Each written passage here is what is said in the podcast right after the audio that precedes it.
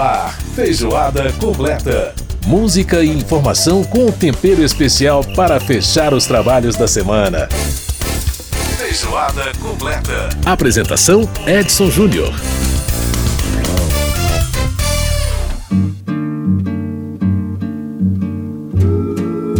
Um grande abraço para você que está com a gente aqui no nosso Feijoada Completa.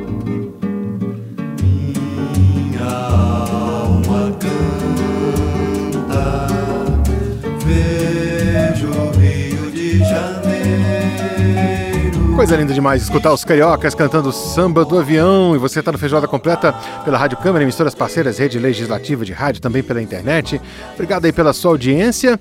E olha, gente, há exatos 60 anos, né? Portanto, em 1963, o grupo vocal Os Cariocas, esse grupo fantástico, gravava aí essa versão histórica do clássico Samba do Avião de Tom Jobim. Reza a lenda, gente que o Samba do Avião foi escrito pelo Tom Jobim é, não só como um louvor ao Rio de Janeiro, mas pelo medo incontrolável que o Tom tinha de voar.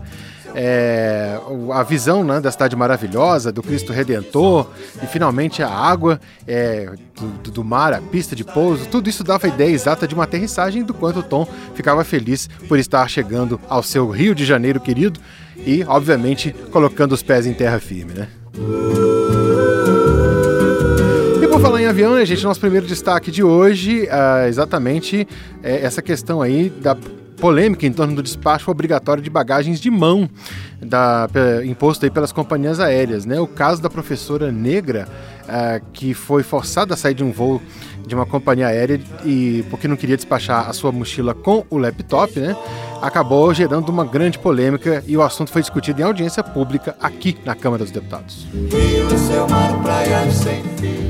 No nosso segundo bloco, vamos falar de rádio, né? Uma exposição aqui na Câmara está é, contando a história dos 100 anos desse veículo.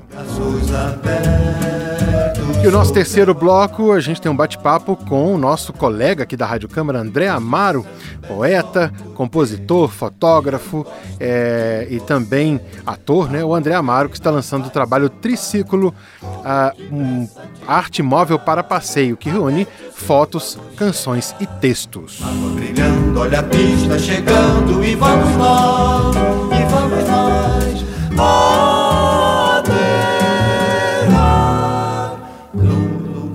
Coisa linda demais os cariocas. E como a gente está falando de avião e de medo de avião do Tom Jobim, e o medo de avião do Belchior?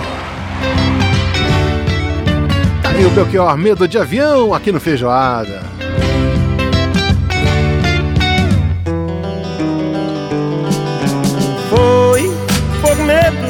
de avião. E eu segurei pela primeira vez a tua mão.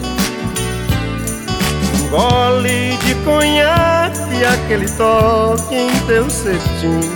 Que coisa adolescente, James Dean.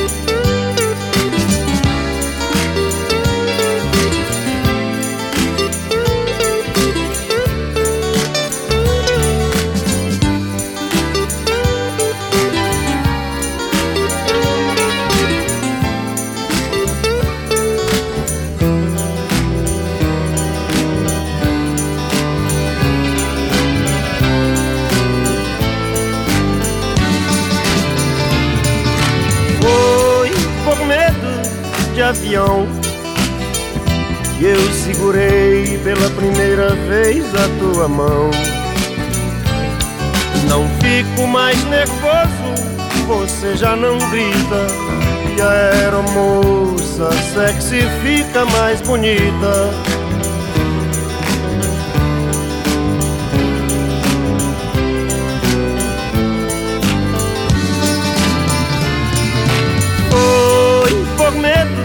de avião que eu segurei pela primeira vez a tua mão. Agora ficou fácil, todo mundo compreende aquele toque visto. Your hand. Agora ficou fácil, todo mundo compreende aquele toque visto. Your hand. aquele toque. I wanna hold your hand.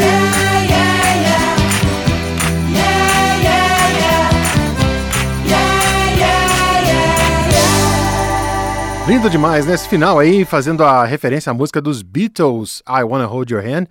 Ah, e também a música She Loves Me, né? Que é, é- é que tem essa, esse ia ia aí do final, que é muito bacana. Enfim, tá aí o Belchior cantando pra gente Medo de Avião.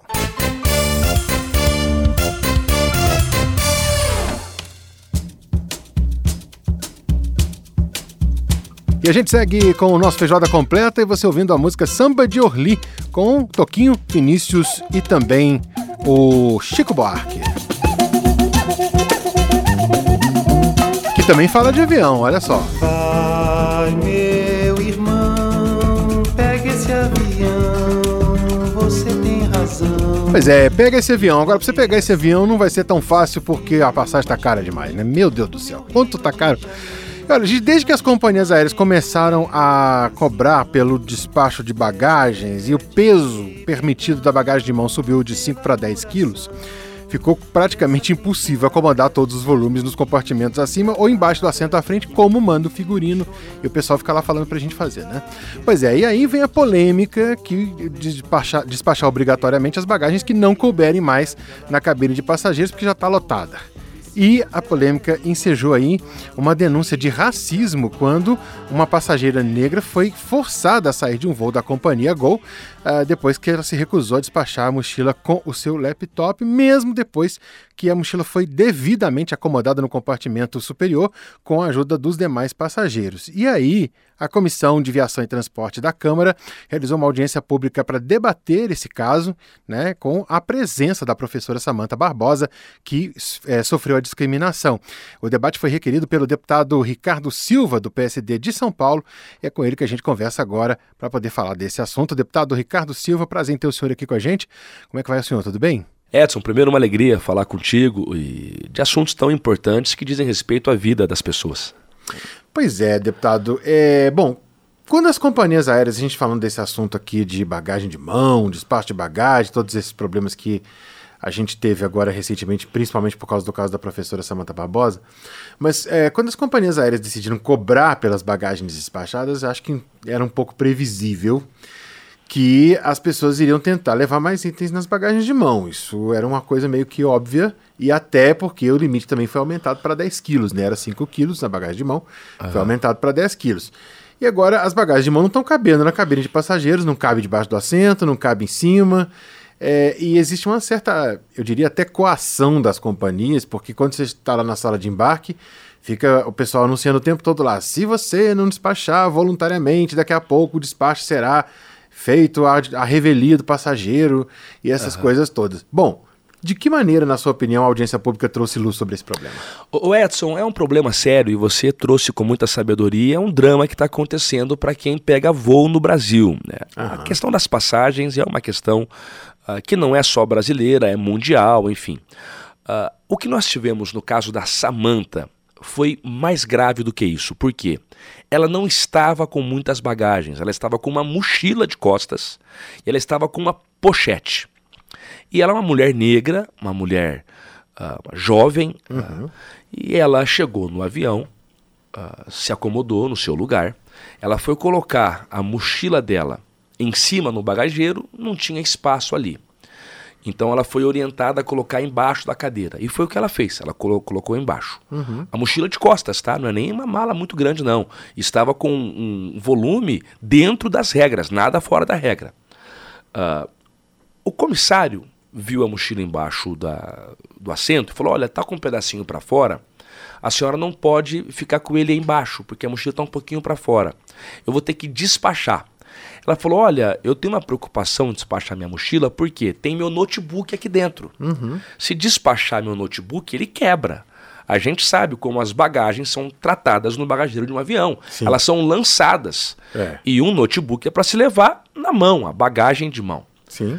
Aí ele falou: Olha, não tem, a senhora não tem saída, a senhora tem que despachar. Ela falou: Me desculpa, eu não vou fazer isso, senão eu vou quebrar meu, meu notebook. O comissário saiu. Nesse meio tempo em que ele saiu, certamente foi passar para o comandante a situação. ah, os passageiros viram aquela situação. E um senhor de bom coração, de bom grado, pegou uma mochilinha dele que era bem pequenininha, que estava em cima do bagageiro, retirou e falou: Olha, senhora, coloque a sua mochila aqui que eu retirei a minha, a minha cabe embaixo do banco. Ah, coloca aqui. Ela acomodou a mochila dela. Aí está a gravidade. Ela acomodou, tudo certo, nada de irregular. Ela voltou para o, o assento dela. O avião com atraso de duas horas. Quando vê, entraram três agentes da Polícia Federal. Disseram, olha, a senhora tem que sair da aeronave. Ela falou, mas por quê? Por questões de segurança. Aí ela foi saber que era por causa da bagagem que não estava acondicionada. Mas ela foi acondicionada e não com a ajuda dos comissários, mas pela ajuda dos passageiros. Aham. Retiraram ela do voo. Retiraram. Então, nós chamamos a audiência pública para debater isso. Porque outra mulher, e aí nós temos isso já documentado. Uma mulher branca, de mais idade, levou três malas e conseguiu acondicionar. E ela, com a mochila dela, com o direito dela, conseguiu colocar a mochila e mesmo assim foi retirada do voo. Então, claro que pode surgir até mesmo uma tese de racismo, claro que pode. Uh, não estamos a cravar isso, mas houve um preconceito. Uh, e aí a companhia aérea alega segurança de voo. E eu perguntei para a entidade que representa as empresas aéreas qual foi o item de segurança que ela descumpriu. Qual foi? Eles não souberam falar porque não há. Então foi grave e nós temos que pegar esse caso de paradigma para que outras situações não aconteçam mais.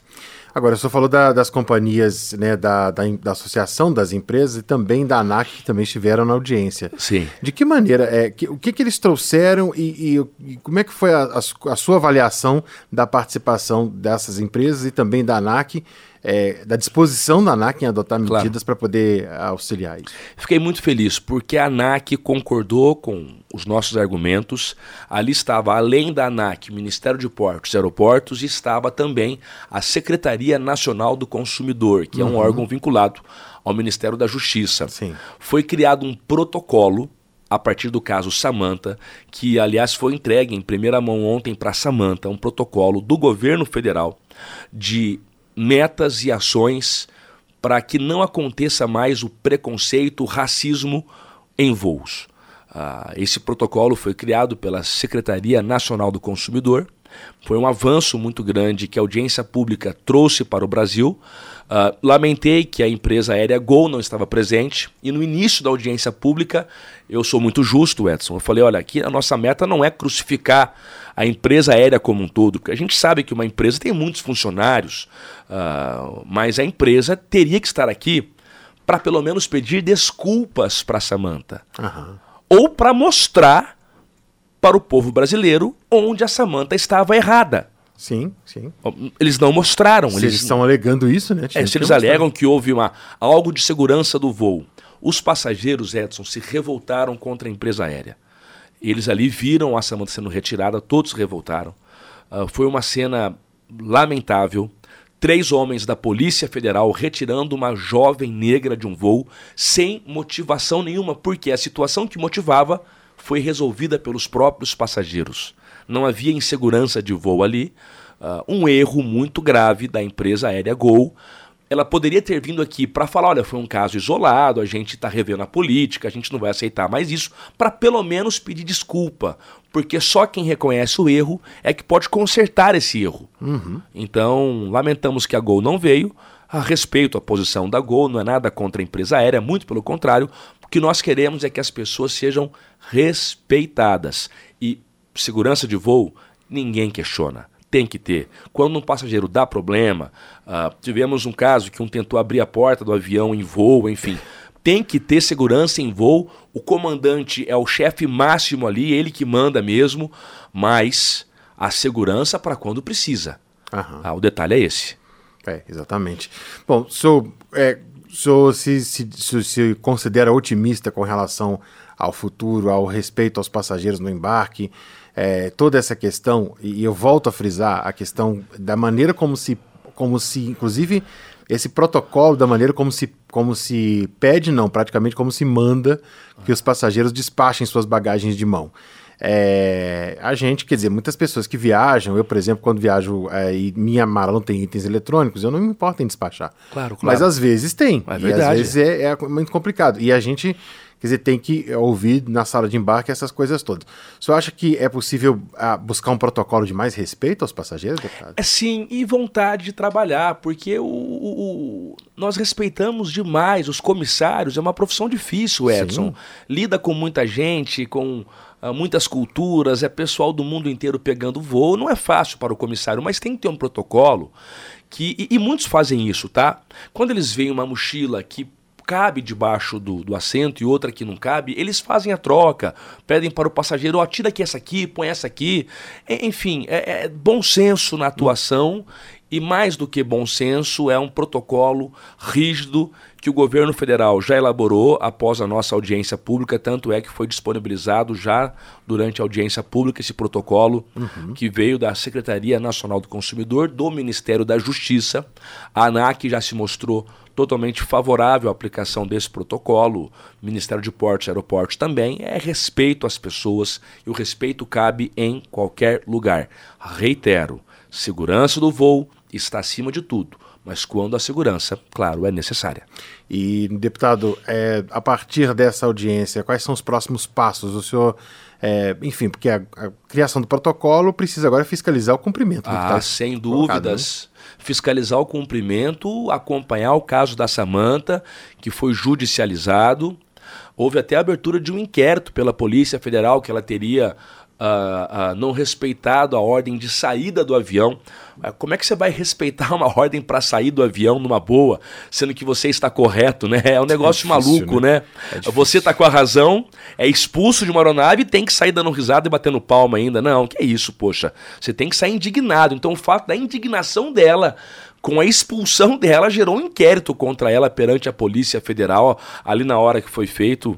Eu até já disse que nós vamos oficiar o ministro da Justiça, o Flávio Dino, para que ele possa ah, avocar esse inquérito e ver que pé que está essa situação, porque isso comoveu o Brasil. E não é o caso da Samanta, não é o caso dela. E é o caso de muitas pessoas nesse Uhum. É, tá Brasil. falando de racismo estrutural, né, deputado? É, estrutural de uma cultura que nós temos que mudar com a consciência e com punição para quem comete. Perfeito, perfeito, é exatamente isso. É seguir lutando aí, porque realmente não, não dá pra gente aceitar Não e dá, conviver com esse tipo de tratamento diferenciado. É, isso, enfim, é uma coisa que machuca, é, Edson, um machuca. dos maiores, um dos maiores, é, uma das maiores doenças que o Brasil infelizmente sofre, aliás que o mundo sofre, né? É. Porque a gente vê isso, o caso Vinícius O Júnior. Edson tá pra- comentava, é claro, o pra Vini pra Júnior, isso. poxa, que é isso. É, eu comentava é. com você fora do ar, o meu pai, é, ele é deputado estadual por São Paulo, ele não tem a visão dos olhos. E nós já sofremos na pele ah, preconceito. ah, inclusive o preconceito, gente, ele é estrutural contra pessoas pretas, negras, contra pessoas pobres, contra pessoas com deficiência. Há um preconceito estrutural que a gente tem que combater com ah, a informação, que é a matéria-prima da consciência, trazendo a educação e a punição para quem comete isso é um dos pilares da educação que nós precisamos falar sobre isso e não pode colocar aí para debaixo do tapete, não, tem que mesmo escancarar esse problema. Deputado Ricardo Silva conversando com a gente, ele que é do PSD de São Paulo. Deputado, quero agradecer muitíssimo a sua presença aqui no nosso programa. Obrigado por participar aqui com a gente e trazer essas contribuições. E esperamos contar com o senhor em outras oportunidades, certamente. Um grande abraço e obrigado por estar com a gente. Obrigado, Edson. Parabéns a você, parabéns à Rádio Câmara, o canal de comunicação do Parlamento Brasileiro. Ah, isso é cidadania, é transparência e contem comigo. Obrigado. Vai, meu irmão,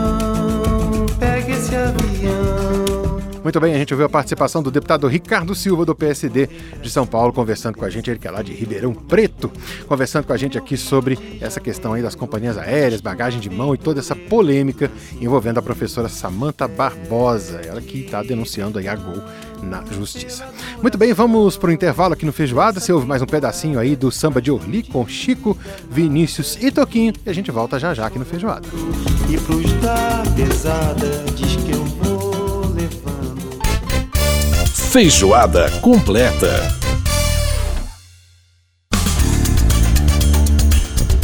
Você está ouvindo Feijoada completa.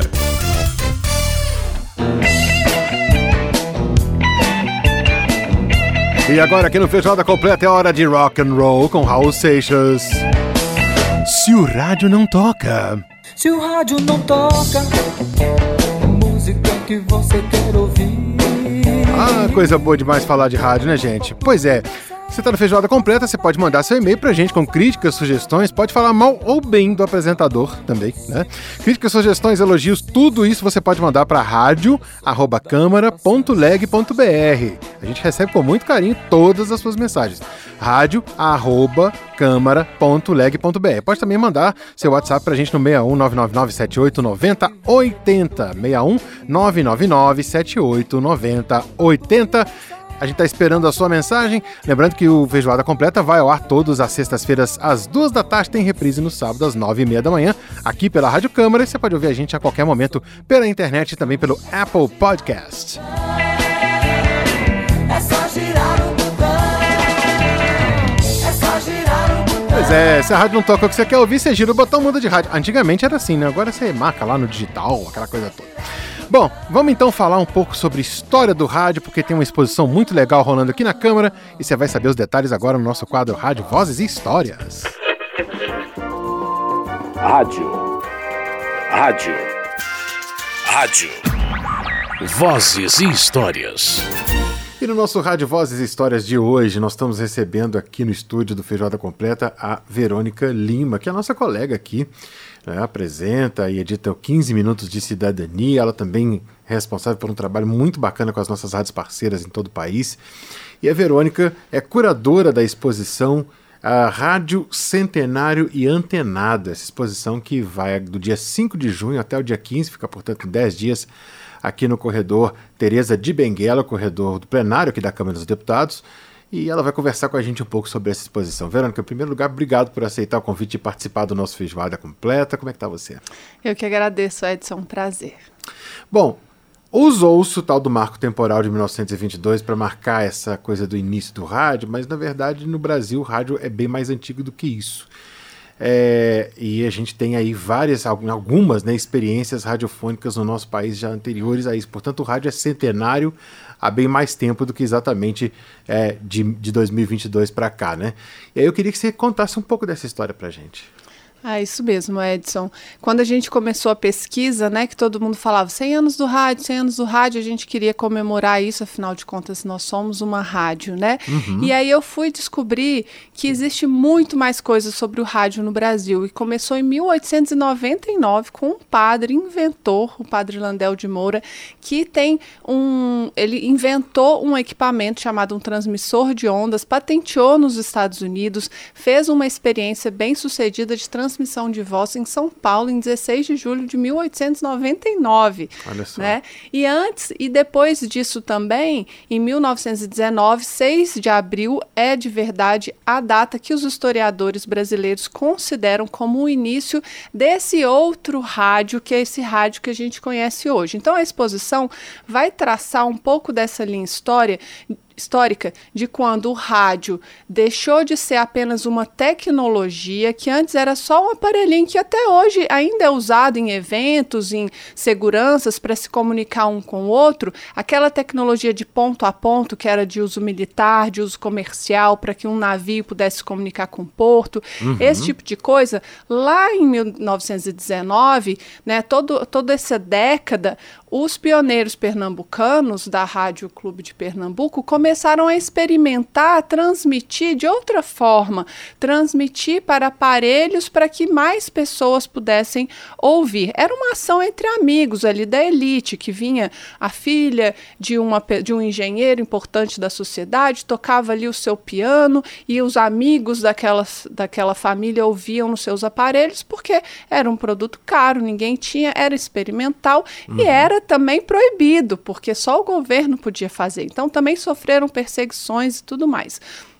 Foi de 19, em, o marco de 1922, ele é relevante e a gente optou por fazer toda essa comemoração, porque ele é o momento em que vai se é, o Brasil vai comemorar os 100 anos da independência com uma grande exposição internacional no Rio de Janeiro e as empresas de equipamentos de rádio vão fazer uma grande demonstração. E os passantes ali no Rio de Janeiro vão ouvir aquilo, a voz do presidente da República é, ecoando entre alto-falantes no centro do Rio de Janeiro e vão perceber, olha, a gente pode fazer mais com isso. E um desses nomes é um nome muito importante do rádio, que é o Roquete Pinto. Então ele vai pegar vai transformar aquilo que em Pernambuco era um amadorismo, era uma ação entre amigos, eram experiências, e vai transformar no rádio cultura que a gente tem hoje, porque o foco do Roquete Pinto era que o rádio fosse um veículo de, de transformação pela educação, pela informação e pela cultura. Então, por isso que essa data de 7 de setembro de 1922, que completou 100 anos no ano passado e que a gente vem desde o ano passado fazendo uma série de ações para comemorar, é tão relevante, porque é ali que vai se consolidar essa ferramenta tão grandiosa que a gente tem hoje na nossa sociedade, que é o rádio. Pois bem, Verônica, e como é que é você mostrar numa exposição um uma história de um veículo que é tão eminentemente sonoro? É, que elementos aí você usou para contar essa história para gente para trazer isso para o público? A gente usou o recurso da linha histórica, né, para trazer alguns desses marcos, né, o 1899 do Padre Landel, 1919 de Pernambuco, 23 da exposição e por assim e assim por diante, com imagens, a gente fez uma pesquisa de imagens, de fotos muito interessantes, contamos com a colaboração de, de rádios do Brasil, rádios comunitárias, também do acervo da EBC e temos três momentos sonoros, que, claro, não podia faltar. Então, a gente tem um primeiro áudio, que é o Roquete Pinto falando sobre a criação da Rádio Sociedade do Rio de Janeiro. Depois, um áudio da Voz do Brasil, lá no início, 1938, e o, o áudio da Rádio Câmara, a nossa Rádio Câmara, entrando no ar em 1999. Muito interessante, né? Quer dizer, são três, três momentos em que você, é, em que as pessoas vão ter lá na exposição fone para poder escutar esses áudios e você os trouxe aqui para gente.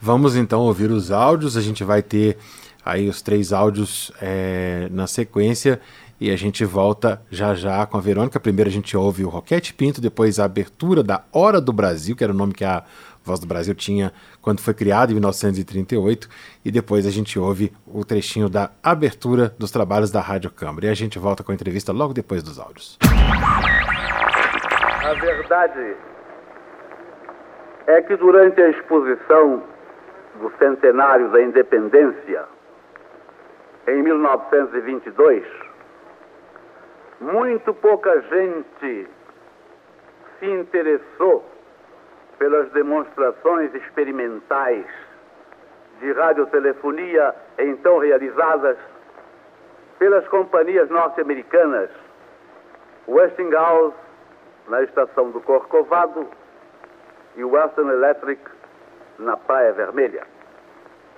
O Brasil ia ficar sem rádio. Ora, eu vivia angustiado com essa história, porque já tinha convicção profunda do valor informativo e cultural do sistema, desde que ouvira as transmissões do Corcovado alguns meses antes, conforme já narrei mais de uma vez. Mas uma andorinha não faz verão. Resolvi interessar no problema a Academia de Ciências.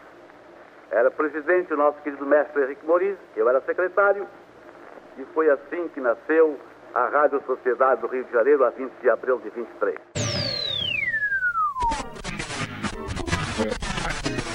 Ouça agora o primeiro programa A Hora do Brasil.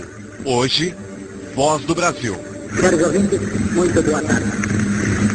O Departamento de Imprensa e Propaganda vai transmitir a Hora do Brasil deste dia 7 de setembro, diretamente do estádio do Clube de Regatas Vasco da Gama, a bela praça de esportes do bairro Carioca de São Januário, onde todos os anos têm sido realizadas as grandes concentrações de estudantes e do povo brasileiro para ouvirem o discurso alusivo à data magna do país, pronunciado pelo presidente Getúlio Vargas. YC 488, 96,9 MHz. Rádio Câmara FM, transmitindo em caráter experimental. Os principais fatos da Câmara dos Deputados. Votações, projetos, análise, entrevistas, debates. O melhor da música. Rádio Câmara FM, 96,9 MHz. 11 horas e 52 minutos. Voltamos com a nossa programação normal, trazendo para você Paulinho da Viola. Está inaugurada então a Rádio Câmara FM, a Rádio da Cidadania. Bom dia. Bom, Verônica, muito bacana aí ah, o que a gente pôde né, ouvir aqui. E eu queria perguntar para você um pouco sobre futuro e até não, não sei se é, como é que você como é que você pensa essa questão, mas é muito importante para a gente saber um pouco sobre o futuro do rádio. Eu sei que há muita especulação, falava-se, né, falou quando cada veículo novo ia surgindo, sempre falava que o anterior ia morrer, né? Porque Uhum. depois da televisão falava que o rádio ia morrer, depois da internet falava que a televisão ia acabar, e etc, etc.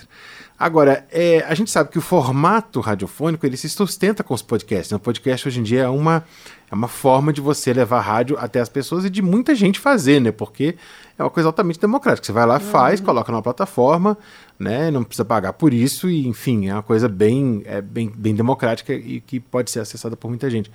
Agora, o meio rádio hertziano, né? Pensando aqui, é, lembrando aqui que também muitos podcasts hoje ainda são, na verdade, programas produzidos para o rádio tradicional, o caso do próprio Feijoada Completa aqui, que são levados para podcast depois. Uhum. Mas muitos não são. Agora, o formato, o, o meio rádio hertziano, na sua opinião, qual que é o futuro dele? Ele acaba, não acaba? É, a exposição trata disso, o rádio 2.0, que alguns pesquisadores estão chamando de expansão do rádio, outros de hipermediatização, que é exatamente isso que você falou. O rádio não está mais só no FM, não está mais só no AM, ele está no celular, ele está no computador, ele virou podcast, que é um outro formato, uma outra linguagem, e Exatamente. Já se anunciou a morte do rádio várias vezes. Mas um- uma questão que os pesquisadores deixam muito claro que a gente precisa entender é que o rádio não é a tecnologia que o sustenta. O Uhum. rádio é essa instituição social, ou seja, um espaço que as pessoas têm para produzir e receber informação, cultura, educação, conhecimento. Isso não vai morrer. Agora, se o rádio hertziano vai morrer ou não, pode até ser que sim. A gente vê aí uma regulamentação que vai é, diminuir bastante o AM, mas foi uma solicitação de, dos radiodifusores em função da qualidade de transmissão do AM. É mas ele baixa, né? tem uma vantagem que é a distância que ele alcança. Então, em áreas como a Amazônia, talvez o AM não morra nunca. E a gente sabe o valor do rádio para a sociedade brasileira. As pesquisas mostram, e a, a- exposição traz a pesquisa da Cantar Ibope, que faz anualmente essa avaliação sobre o rádio, e ainda é muito alto o número de ouvintes, 83% da população das 13 regiões metropolitanas mais, é, maiores do Brasil. Uhum. Então, a gente ouve rádio sim, e ouve rádio no aparelho, 80% ainda ouve no aparelho de rádio. Então, se o FM vai morrer, se o AM vai morrer, pode até ser, não vou falar aqui que não vai morrer, mas vai demorar bastante ainda e o rádio como instituição, o rádio que leva cultura, esse veículo que leva cultura, esse espaço de informação, educação entretenimento, esse não vai morrer jamais. É, porque se a gente pensar, inclusive, que nos Estados Unidos houve a revolução do rádio digital, que você tem hoje uma frequência, por exemplo, eh, uma, uma 96.9, que é a nossa frequência da Rádio Câmara aqui, por exemplo, lá você tem a possibilidade de você ter uma 106.9 A e B, ou seja, você transmite o que era antigamente o AM, eles estão migrando para o FM e transmitindo numa mesma frequência, só que em outra banda. É um negócio, é porque o digital permite isso. Uhum. Então, quer dizer, é uma revolução que a gente está vendo nos- no próprio sistema ainda de rádio. Quer dizer, que é um aparelho de rádio que já vem com um novo modelo de sintonia de frequência. Uhum. O que é uma coisa interessantíssima, né? Quer dizer, a gente está entrando em uma era. é, que, é- ou seja, se estão inovando o rádio artesiano, né? Significa que ele ainda vai durar um bom tempo. Uhum. É, e se vier a acontecer, como você disse, né? Acho que ainda demora bastante, porque. É é ainda muita coisa. Agora, o Só formato. vai deixar de ser rádio se não tiver mais som. É, exatamente. Porque a, a gente pode até ter o rádio com imagem, como a gente faz aqui na Rádio Câmara. Aham. Mas a gente não pode esquecer, quando estiver transmitindo um programa de rádio, que tem o ouvinte que não está vendo as Exatamente. imagens. Quando a gente começar, se a gente começar a confundir, se esquecer desse ouvinte, aí a gente mata o rádio. Mas eu acho que isso não vai acontecer, não. Nós do rádio não vamos deixar, não. Né? Verô- Verônica Lima, curadora da exposição. Olha, se eu fosse você, fosse você, dava um pulo aqui, você que mora em Brasília, tá passando por aqui. De 5 a 15 de junho, aqui no corredor Tereza de Bengala, aqui no corredor do plenário da Câmara, tá? A exposição Rádio Centenário e Antenado. A Verônica Lima, que é a curadora dessa exposição. E uma série de ações vindo aí também, né, Verônica? Inclusive um concurso, não é isso? Isso, na verdade, Edson, a gente encerrou as inscrições para o concurso Eu e a Lei, que é um concurso de obras radiofônicas feitas por ou com a participação de crianças e adolescentes. Recebemos muitas inscrições, mas a gente quer mais, então a gente resolveu reabrir as inscrições até 12 de junho. Então, quem tiver interesse ainda em participar desse concurso, dá tempo. Nós vamos reabrir até o final dessa semana. A gente vai reabrir, porque precisa ter algum trâmite burocrático para a gente poder fazer isso, mas ela vai ser reaberta e vai ficar até 12 de junho. Então é só procurar lá no nosso site as informações, radio.câmara.leg.br. Procura o banner dos 100 anos, porque todas essas ações são dentro desse guarda-chuva de comemoração dos 100 anos do rádio no Brasil e se inscreva no nosso concurso. Maravilha. Verônica, muito obrigado pela participação. Um grande abraço para você. Valeu. Obrigada, Edson. Um abraço a todos. Se o rádio não toca música que você quer ouvir. Tá aí a participação da Verônica Lima conversando com a gente. Portanto, você pode conferir aqui a exposição Rádio Centenário e Antenado aqui no corredor do plenário da Câmara dos Deputados. Você ouve mais um trechinho aí do Raul Seixas com Se o Rádio Não Toca. E a gente vai pro intervalo e volta já já aqui no Feijoada. É só girar o botão.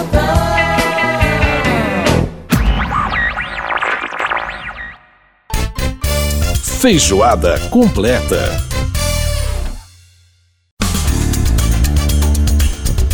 Você está ouvindo Feijoada completa.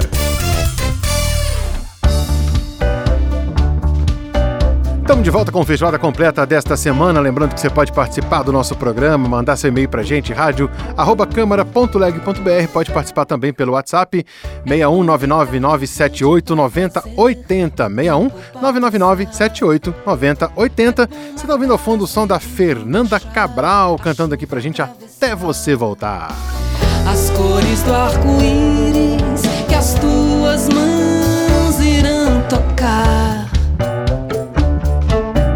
Fernanda Cabral, que é casada com o nosso colega André Amaro. E é justamente o André Amaro o destaque do nosso caldo cultural de hoje, que você vai ouvir agora. Caldo Cultural, onde as artes têm vez e voz.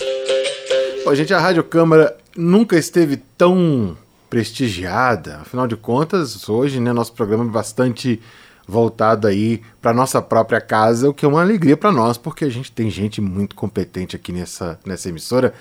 E eu tô aqui no estúdio com o André Amaro, ele que ah, tá lançando aí é, o triciclo Arte Móvel para Passeio, que é, na verdade, uma coletânea de uma série de coisas. Tem fotografia, tem texto, tem música, tem audiocontos. Bom, ele que vai falar pra gente sobre isso, André. Em primeiro lugar, muito obrigado por aceitar o convite de participar aqui com a gente. E aí, como é que tá? Tudo bem? Edson, tá tudo ótimo, né? Muito obrigado, eu me sinto muito honrado e é um prazer sempre conversar com você. Pois é, o André Amaro que faz aqui no nosso Feijoada Completa a coluna Arte em Cena e também apresenta aqui na Rádio Câmara o Trilha das Artes, né, que vai ao ar todos os sábados com reprise no domingo e também apresenta o Esquina do Jazz, que vai ao ar todos os sábados às 10 da noite. Isso aí. Que é um programa que eu adoro. André, bom, vamos falar então sobre essa, essa junção de coisas, né? Porque o seu trabalho sempre envolveu é, teatro, fotografia, literatura, música, enfim, composição, poesia. É, como é que foi essa ideia, essa experiência de juntar tudo isso, né? De realizar Uhum. esse trabalho juntando essas coisas todas. É, enfim, que, que, como é que foi reunir essas coisas todas é, e definir esses suportes aí? Esse projeto, né? Edson, isso surgiu, claro, durante a pandemia, né? Eu sou jornalista, mas eu sou também artista de teatro, né, artista cênico. Uhum. E durante a pandemia, nós atores, nós diretores ficamos paralisados. E eu fiquei duplamente paralisado, porque eu não podia fazer teatro, quer dizer, eu não quis também me arriscar ao teatro online Uhum. e acabei adquirindo uma capsulite adesiva, que é congelamento dos ombros, ou seja, eu fiquei paralisado mesmo. Olha só, rapaz. E aí o que Somatizou acontece? a coisa, né? Somatizou. Somatizou. E aí, dentro de casa, eu comecei a pensar no que fazer, né? Porque o artista, ele, ele não pode parar de criar, senão ele sucumbe, né? E aí eu comecei a escrever poesias, coisa que eu já vinha fazendo há bastante tempo, né? Uhum. E eu gosto da fotografia também, né? Numa formação que eu fiz de cinema na Espanha, eu desenvolvi bastante essa linguagem. Estudei direção de fotografia para cinema, iluminação.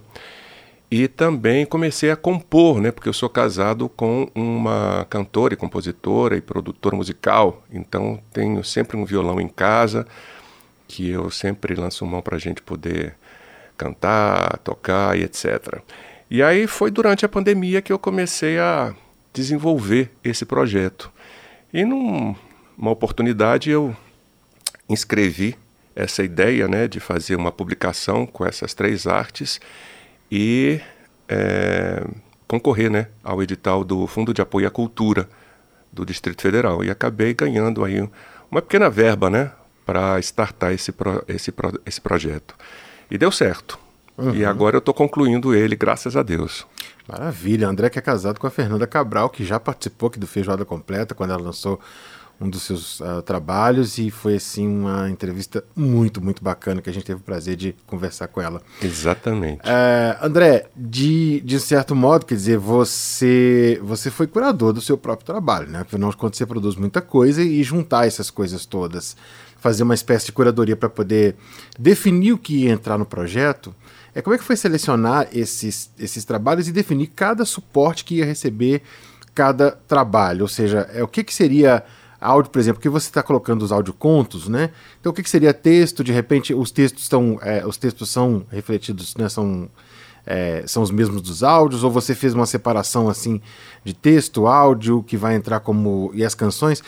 É, e como a, como é que você definiu esses suportes para cada cada trabalho seu? Tá bom. É, bom, com relação à autocuradoria, né?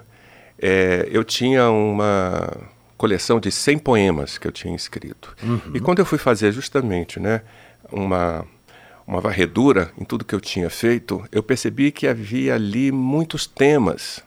Falei, caramba, tem temas muito diversos, como é que eu vou juntar isso tudo, né?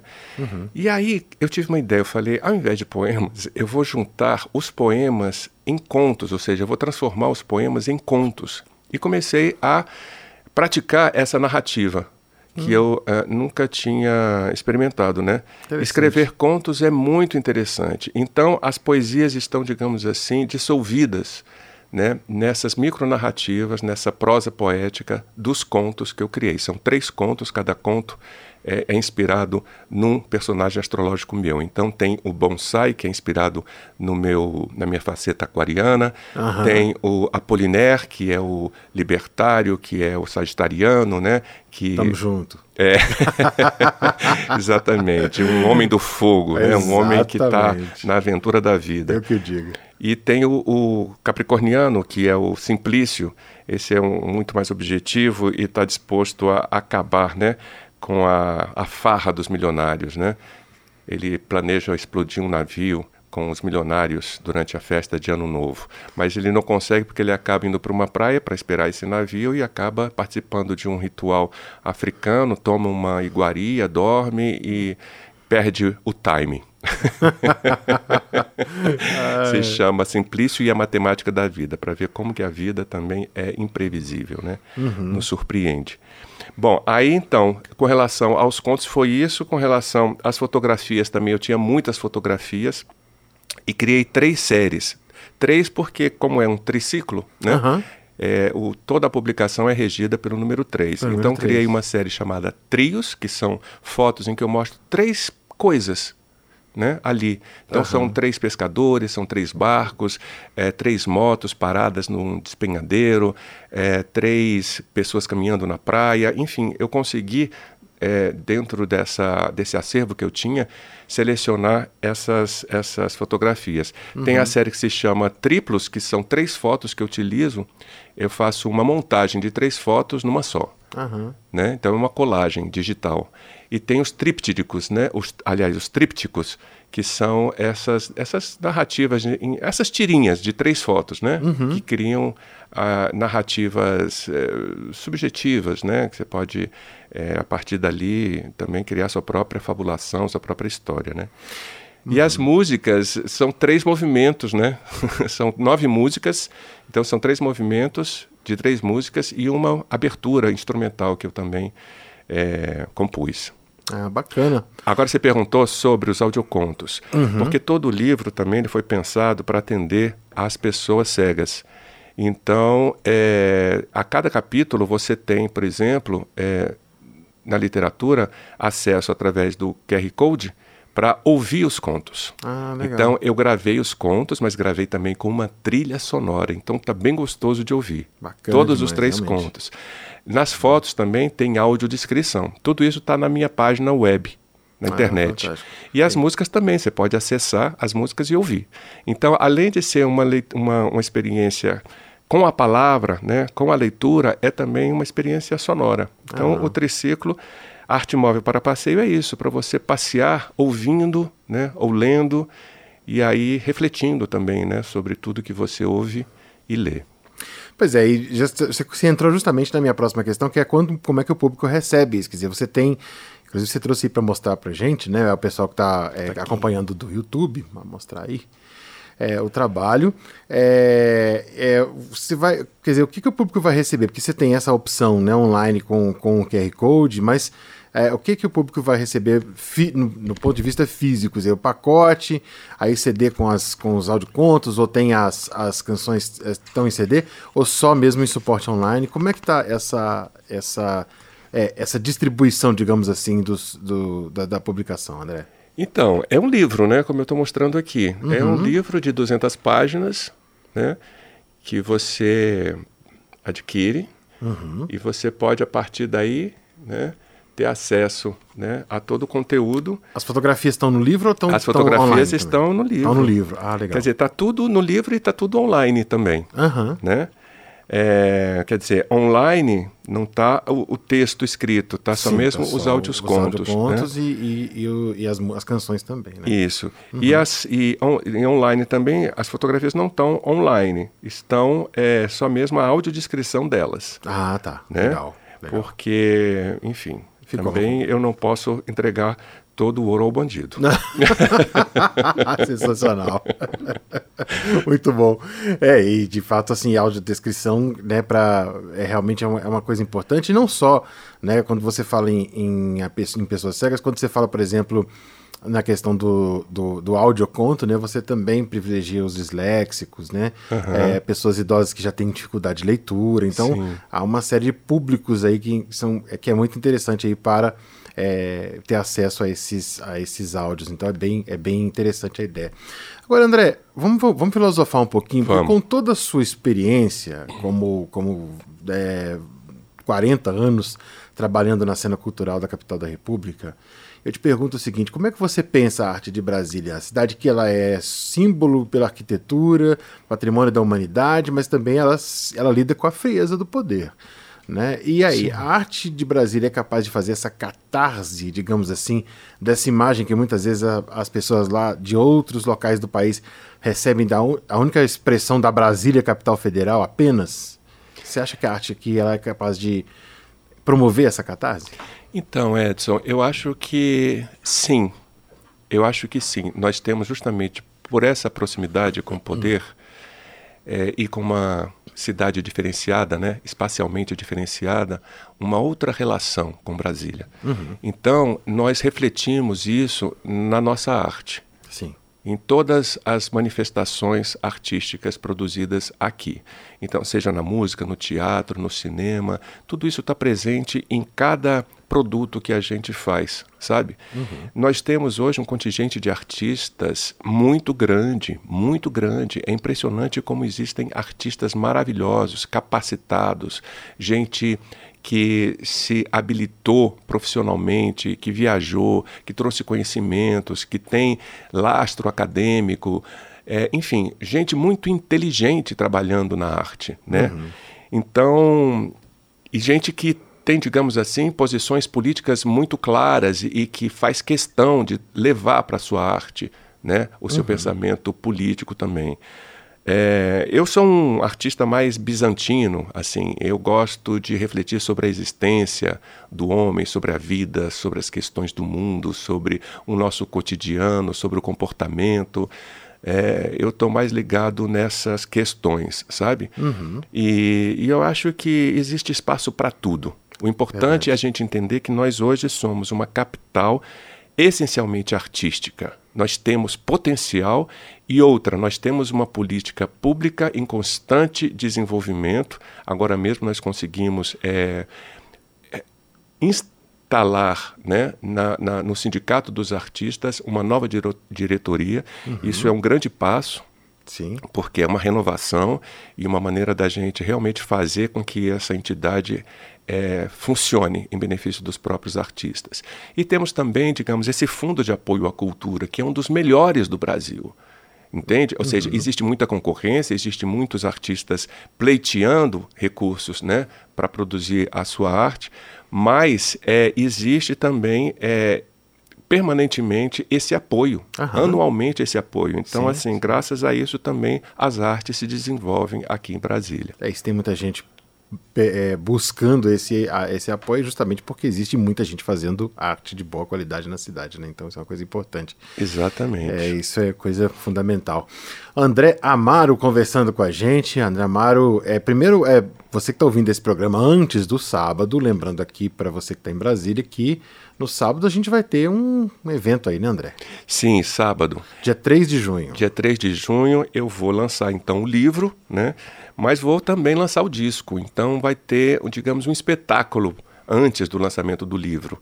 Então eu trago uma atriz, uma atriz de um grupo que eu tenho já há 30 anos, que é o Teatro Caleidoscópio. Essa uhum. atriz vai fazer, digamos, uma encenação de um pequeno trecho de um dos contos. Uhum. Depois eu vou exibir o audioconto chamado Bonsai e o Sentido da Vida, que é o primeiro conto do livro. Uhum. E, simultaneamente, eu resolvi também fazer um videoarte, ou seja, as pessoas podem escutar o audioconto, né? mas também podem visualizar, digamos, uma narrativa visual, né? acompanhar com um vídeo, né, essa experiência sonora. E depois vai ter o show. E depois eu apresento essas dez composições com uma banda maravilhosa, participação da Fernanda Cabral, que né, é parceira em algumas composições e canta comigo, e também produziu todo o disco. Maravilhosa Fernanda Cabral, ganhou o prêmio Profissionais da Música em 2022, né? Primeira mulher do Centro-Oeste a ganhar Uau. produção musical pelo Profissionais da Música. Sensacional. E é isso. E depois é isso. vamos a uma confraria ao redor da mesa de autógrafos, né? para a gente falar um pouco de tudo. E tomar um vinhozinho, uma água, comer umas coisinhas, um coquetelzinho. Maravilha, maravilha. Esse evento então vai ser no Centro Cultural de Brasília, que fica ali na 601 Norte, na L2. É um espaço extremamente agradável, elegante e foi escolhido porque tem uns telões laterais, sabe, na frente, onde eu posso justamente exibir as fotos também durante o show. Maravilha. Então vai ser bom, vai ser bom. Coisa boa demais. então tá aí, gente. André Amaro, autor de Triciclo Arte Móvel para Passeio passeio. Se eu fosse você, eu adquiria meu livro e não perderia essa oportunidade de, de, ver as fotos, de ver os, ouvir os contos narrados e também acompanhar as músicas desse genial artista da nossa cultura brasiliense que eu tenho o privilégio de ter todos os dias ao meu lado ali na redação como um colega de trabalho também. André, muito obrigado por participar aqui do nosso Feijoada Completa mais uma vez, hoje como entrevistado e não como colunista, mas é sempre bom te ter aqui de qualquer forma, meu cara. Então, muito obrigado pela, pela pelo carinho de estar aqui com a gente. Edson, digo mesmo, é uma honra trabalhar com você do ladinho, viu? E muito obrigado pelo convite. Tá joia, grande abraço. Muito bem, tivemos aí a participação do André Amaro conversando com a gente aí sobre esse maravilhoso trabalho dele. E a gente falava, né, durante essa conversa na Fernanda Cabral, a esposa do André, que vai participar dessa cerimônia lá. E a gente vai encerrar com ela. Essa canção que a Fernanda Cabral compôs com ninguém menos do que Fernando Brant, aquele eterno parceiro do Milton Nascimento, né? A canção que se chama Minha Estrela para fechar o programa de hoje. A Feijoada Completa teve a produção da Lucélia Cristina, teve os trabalhos técnicos do Milton Santos e a apresentação minha Edson Júnior. A gente volta com mais Feijoada Completa para você e com mais música e mais cultura e mais informação em breve. Um grande abraço para você e até a próxima, gente. Tchau, tchau.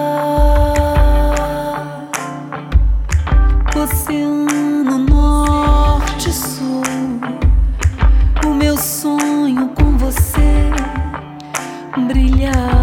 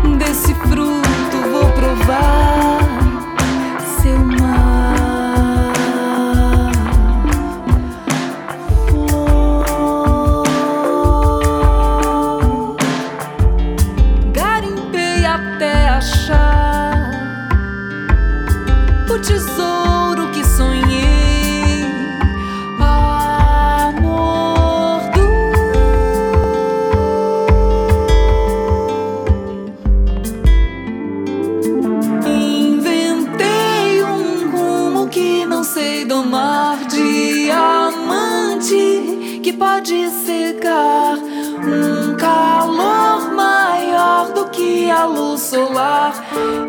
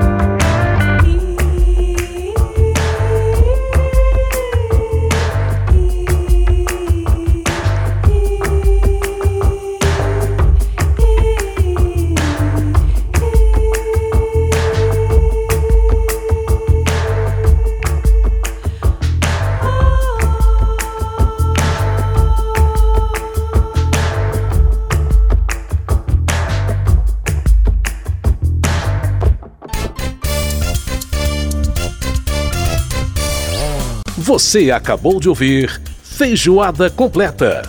Música e informação com tempero especial para fechar os trabalhos da semana.